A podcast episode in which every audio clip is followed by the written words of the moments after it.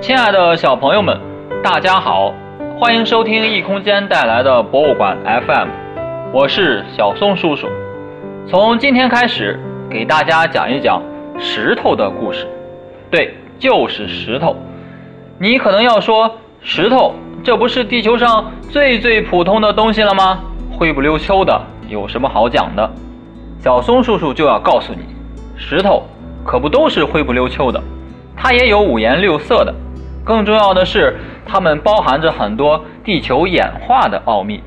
我们这一系列的节目就带领大家揭开石头的奥秘。但是在开始之前，要非常郑重地告诉小朋友们，石头是他们的小名儿，他们身份证上的正式名字叫岩石，所以在正式的场合，我们一定要叫它的正式名字——岩石。记住了吗？第一站。硬汉花岗岩的故事，你或许瞻仰过雄壮的人民英雄纪念碑，或许观赏过姿态万千的黄山奇石，或许感受过壁立千仞的华山绝壁。但是有一点你可能不知道，它们都是由同一种岩石组成的。这种岩石的名字就叫花岗岩。花岗岩无论在自然界当中，还是在人们的生活当中，都比较常见。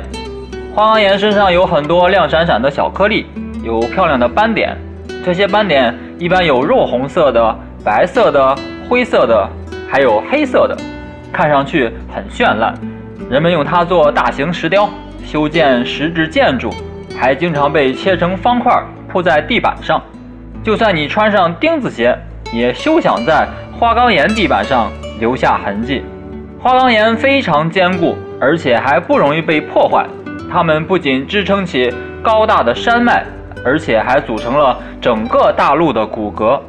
说它担负着支撑世界的重任是毫不夸张的。岩石之王这个称号对于花岗岩来说，绝对是实至名归。小松叔叔给大家透露一个秘密，你可千万不要以为岩石之王花岗岩生来就是一条硬汉。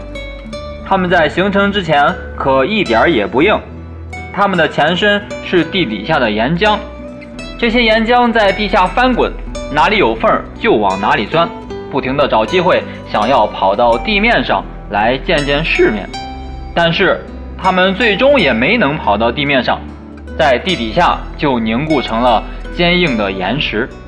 这些岩浆在地下凝固的时候，会向上隆起成一个巨大的馒头。北京房山就有一个这样的馒头，称为房山岩体，直径有将近十公里呢。天安门广场上铺的花岗岩地板就是从那里采来的。因为花岗岩很坚硬，风吹日晒也奈何不了它，所以在周围岩石被破坏掉之后，它还可以傲然挺立，成为高大壮美的山峰。如果你仔细听了前面的内容，可能会问。如果在岩浆形成花岗岩之前就跑到地面上，那会发生什么呢？小宋叔叔告诉你，如果这种岩浆真的跑到了地面上，那会发生火山喷发。小朋友可能见过夏威夷的火山喷发，炽热的熔岩安静的流淌。如果形成花岗岩的那些岩浆喷出来，景象可绝不是这样的，它会发生猛烈的爆炸，地动山摇。火山灰遮天蔽日，这种场面倒也很符合花岗岩的硬汉性格。花岗岩能做到这些已经很了不起了，我们对它的表现也已经很满意了。但它并没有停止自己前进的脚步，他觉得作为一种岩石，要是不和矿产发生联系，简直就是失职。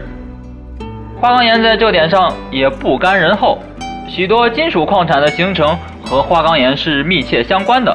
比如安徽铜陵的铜矿，华南地区的钨矿、锡矿等等，都与花岗岩有关系。好了，听了这期节目，你是不是对于花岗岩又多了一些认识呢？